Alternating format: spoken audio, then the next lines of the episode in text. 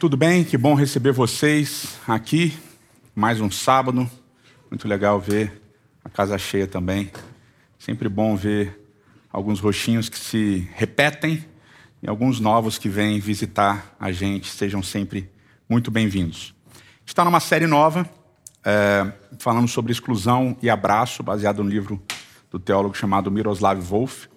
E a gente falou um pouquinho semana passada sobre a loucura da cruz. A gente falou sobre como a cruz é esse, esse lugar central é, do cristianismo, lugar central da nossa experiência religiosa, esse lugar onde todos nós somos feitos iguais e onde aquele que sofre e aquele que faz sofrer se encontram. O que sofre para receber conforto, para receber salvação, libertação e o que faz sofrer para receber o perdão que ele tanto precisa e também restauração e salvação. Então a cruz é esse lugar onde todas as pessoas de todos os lugares, né, como a, a gente acabou de orar, se encontram juntos para servir, né, com o mesmo propósito, com uma mesma linha. E nesse sentido, Paulo ele estabelece uma metáfora que é muito clara e muito impactante para a nossa experiência como comunidade, que é a metáfora do corpo. Então lá em 1 Coríntios, capítulo 12, primeira carta deles aos Coríntios, no capítulo 12, ele vai dizer assim, verso 12: Ora, assim como o corpo é uma unidade, embora, embora tenha muitos membros, e todos os membros, mesmo sendo muitos, formam um só corpo, assim também com respeito a Cristo, pois em um só corpo todos nós fomos batizados em um único Espírito. Quer judeus, quer gregos, quer escravos, quer livres, e a todos nós foi dado de beber um único Espírito.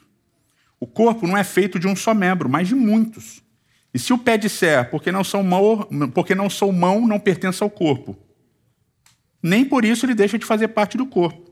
E se o ouvido disser, porque não sou olho, não pertence ao corpo, nem por isso ele deixa de fazer parte do corpo.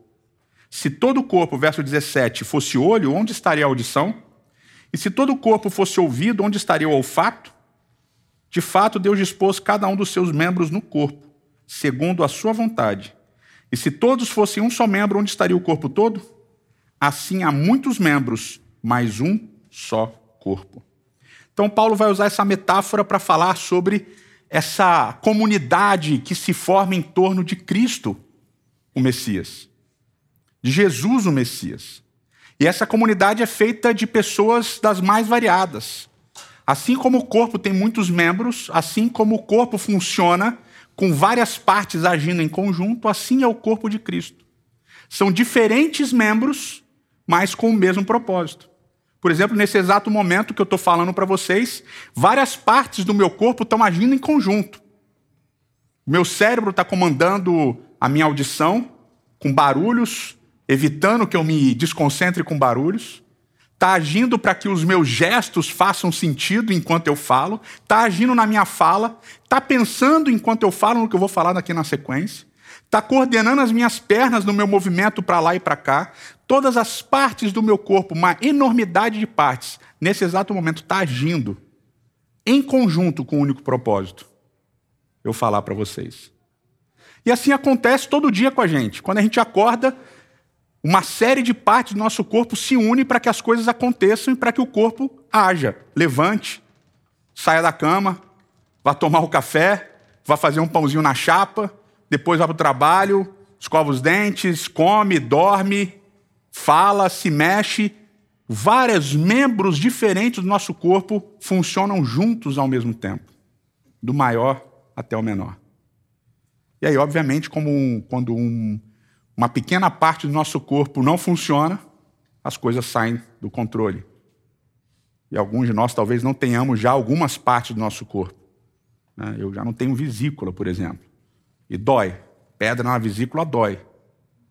Mas esse corpo unido, ele coopera para que a gente viva. E Paulo está dizendo: a comunidade de Cristo é esse corpo. A comunidade é esse, esse corpo de pessoas diferentes, de lugares diferentes, que se unem com um propósito. E óbvio que Paulo aqui está dizendo duas coisas. Ele está falando dos dons espirituais, e antes aqui desse trecho que a gente leu, ele vai falar: olha, Deus chamou uns para profetas, outros para professores, cada um recebeu um dom do Espírito, E cada um vai cooperar dentro da comunidade nesse sentido. Mas Paulo não está falando só de dons espirituais, porque ele fala: olha, o corpo é formado por judeus e gregos, por homens e mulheres, por escravos e livres. Ou seja, não é só que nós temos funções diferentes dentro do corpo, nós viemos de lugares diferentes também. Nós somos completamente distintos uns dos outros. E estamos juntos. Membros diferentes do corpo, agindo em conjunto. Paulo vai falar um pouquinho disso também no livro de Gálatas, no capítulo 3. Ele vai dizer assim, ó. Gálatas capítulo 3, a partir do verso 26. Todos vocês são filhos de Deus, mediante a fé em Cristo Jesus. Pois os que em Cristo foram batizados, de Cristo se revestiram. Por isso não há nem judeu, nem grego, nem escravo, nem livre, nem homem, nem mulher, pois todos são um em Cristo. E se vocês são de Cristo, são descendência de Abraão e herdeiros segundo a promessa. Então, através de Cristo, da experiência de Cristo, do sacrifício de Cristo, da cruz de Cristo, todos nós nos tornamos um só corpo. Eu sei que a frase que a gente escuta é unidade na diversidade, mas nessa ideia de corpo, o melhor seria o contrário. A diversidade na unidade. Os de longe e os de perto, o judeu e o grego, o homem e a mulher, o escravo e o livre, o preto e o branco e o asiático, o heterossexual e o homossexual. Todos juntos fazem parte de um só corpo. Porque na cruz de Cristo, os diferentes são feitos um. Os, distintos e os diversos são feitos um só corpo. E só existe exclusão da cruz de Cristo e do corpo de Cristo quando há rejeição de Cristo e do seu ministério.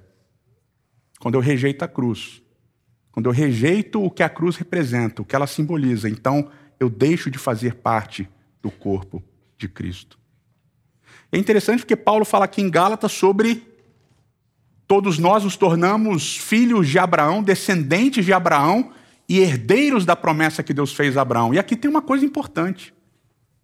E uma dinâmica que na Bíblia acontece do início ao fim e que às vezes a gente fica sem entender direito como ela funciona. Porque nessa dinâmica, Deus escolhe uma família, e lá o texto diz: Abraão, sai da tua terra, da casa do teu pai, da tua parentela e vai para o lugar que eu vou te mostrar.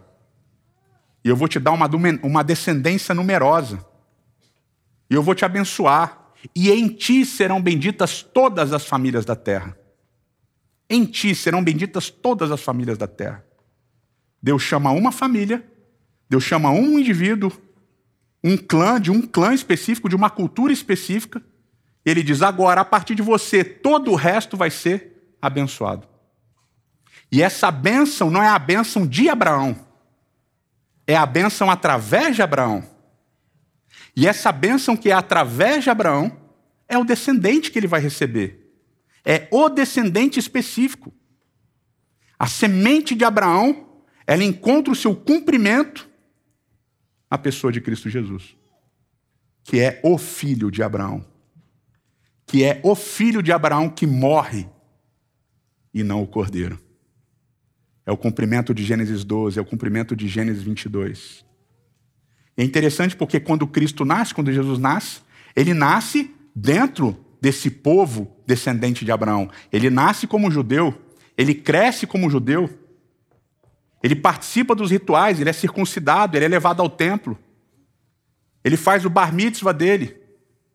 Cristo vive, nasce e vive como um judeu. Ele não é alijado da sua identidade como judeu.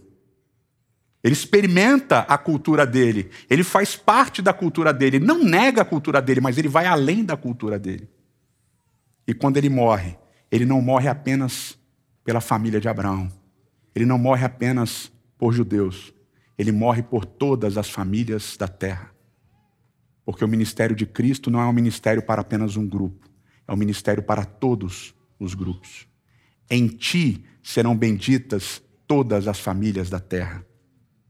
E essa, essa tensão entre o individual e o coletivo, entre o particular e o universal, que vai estar presente em toda a Bíblia. Por exemplo, Vocês lembram? Deus chama Israel, Deus tira Israel do Egito, e quando Deus congrega Israel no Monte Sinai, Êxodo capítulo 19, vocês lembram o que Deus fala para Israel?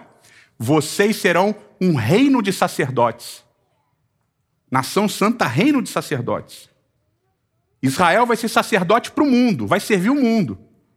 Mas aí dentro de Israel, Deus fala: olha, essa tribo aqui, os levitas, vocês vão ser os sacerdotes de Israel. E aí dentro da tribo de Levi, ele fala assim: olha, Arão e vocês, seus filhos, vocês vão ser os sacerdotes dos sacerdotes de Israel, que é sacerdote. E aí ele vira para Arão e fala: você vai ser o sumo sacerdote. Então Deus vai afunilando as coisas a esse essa ideia de individual e coletivo. Existe um sacerdócio na Bíblia, no Novo Testamento isso vai aparecer novamente. Existe o sacerdócio de todos os crentes.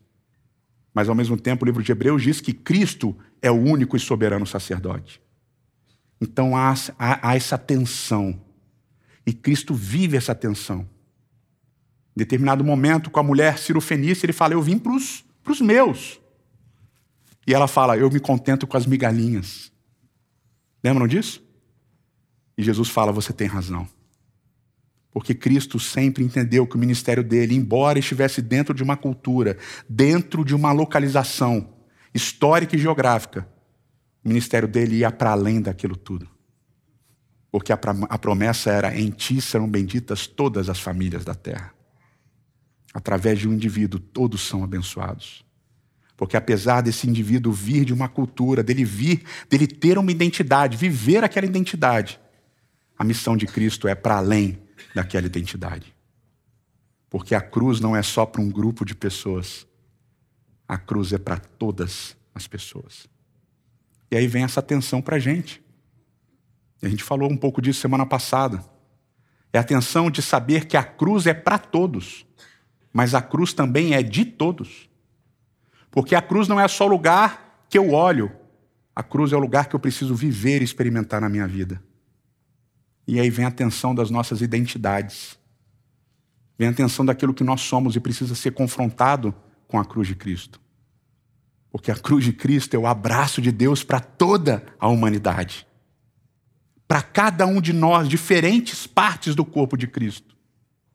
Mas para ela ser o abraço para cada um de nós, e em cada um de nós, nós precisamos nos confrontar com aquilo que nos faz excluir e afastar as pessoas da cruz de Cristo. É interessante que Paulo continua, voltando para 1 Coríntios, ele continua na metáfora do corpo.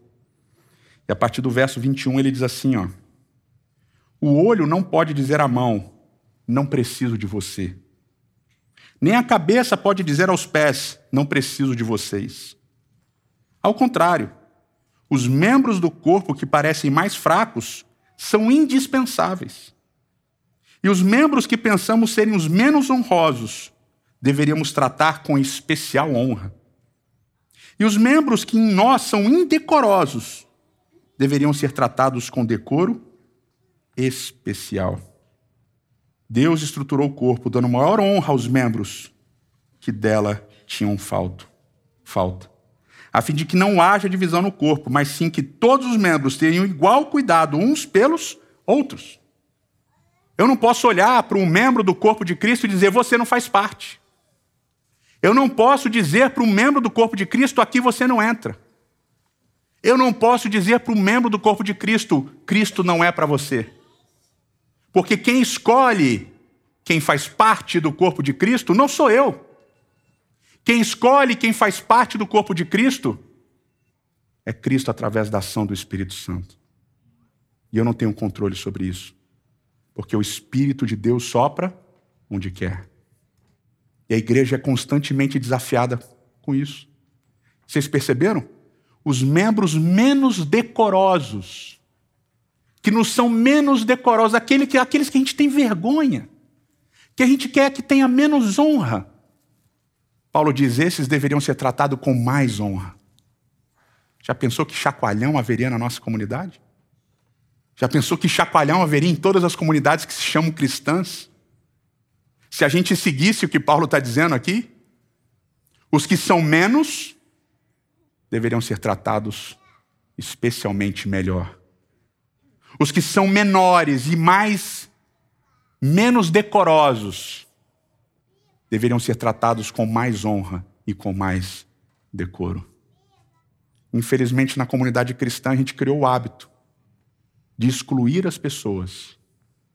E esse hábito vem da nossa noção de que a nossa cultura, de que a nossa história, de que o nosso jeito é melhor que o dos outros. Vem da nossa necessidade de julgar as pessoas e dizer: você não é honrado o suficiente, você não é bonito o suficiente, você não é apresentável o suficiente para fazer parte do corpo de Cristo. E às vezes a gente até deixa fazer parte do corpo, mas a gente coloca no fundo, para ninguém ver.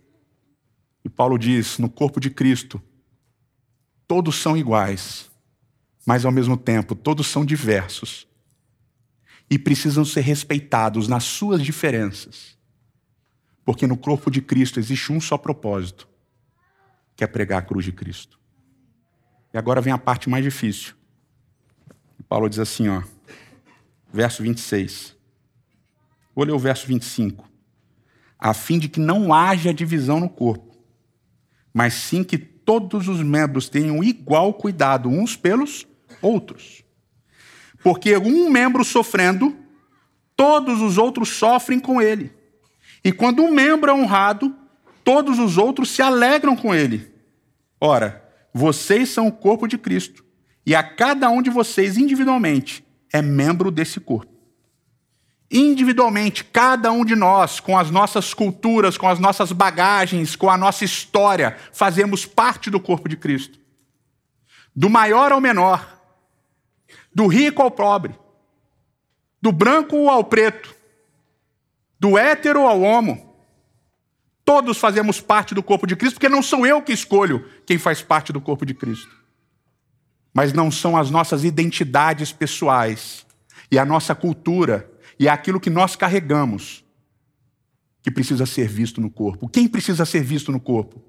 Cristo e a sua cruz e a mensagem dele dada a nós para levarmos ao mundo. E a gente começa a entender algumas coisas.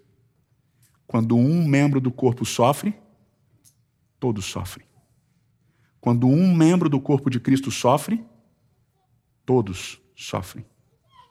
E aí então preciso me colocar sob a ótica da cruz não a ótica do que eu recebo da cruz, mas a ótica de eu, como discípulo de Cristo, carrego em direção à cruz. Porque, como discípulo de Cristo, eu preciso me olhar e preciso ver o seguinte: eu sou um homem branco, de tradição judaica cristã ocidental, cis hétero. Portanto, eu cresci numa cultura preconceituosa. Eu cresci com piada de preto. Várias. E com dos gestos mais pesados, debochados, que os brancos europeus que migraram para o Brasil, que cresceram aqui usando a escravidão dos povos africanos, gostam de fazer. Vocês sabem. Quem é branco sabe. Quem é branco e tem uma certa idade sabe qual é o gesto. Quando alguém faz alguma coisa, você olha e faz assim, ó. Eu cresci num ambiente racista. Eu cresci num ambiente homofóbico. Sabe aquelas piadinhas? Ah, o viadinho. Eu cresci assim.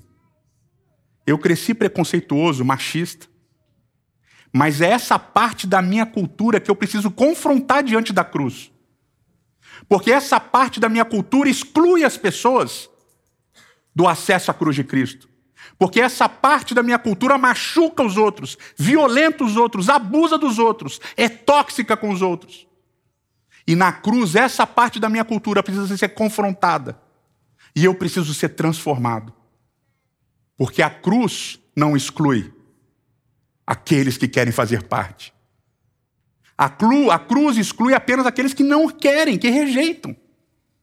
Mas aquele que quer precisa ser abraçado e a minha cultura muitas vezes é uma cultura que exclui e que afasta as pessoas, e eu preciso confrontar isso na ótica da cruz.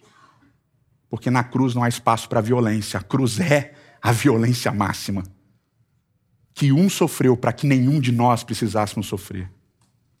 Portanto, sob a ótica da cruz, do que eu levo para a cruz, eu preciso colocar lá tudo aquilo que me afasta por causar dor e sofrimento aos outros membros do corpo de Cristo.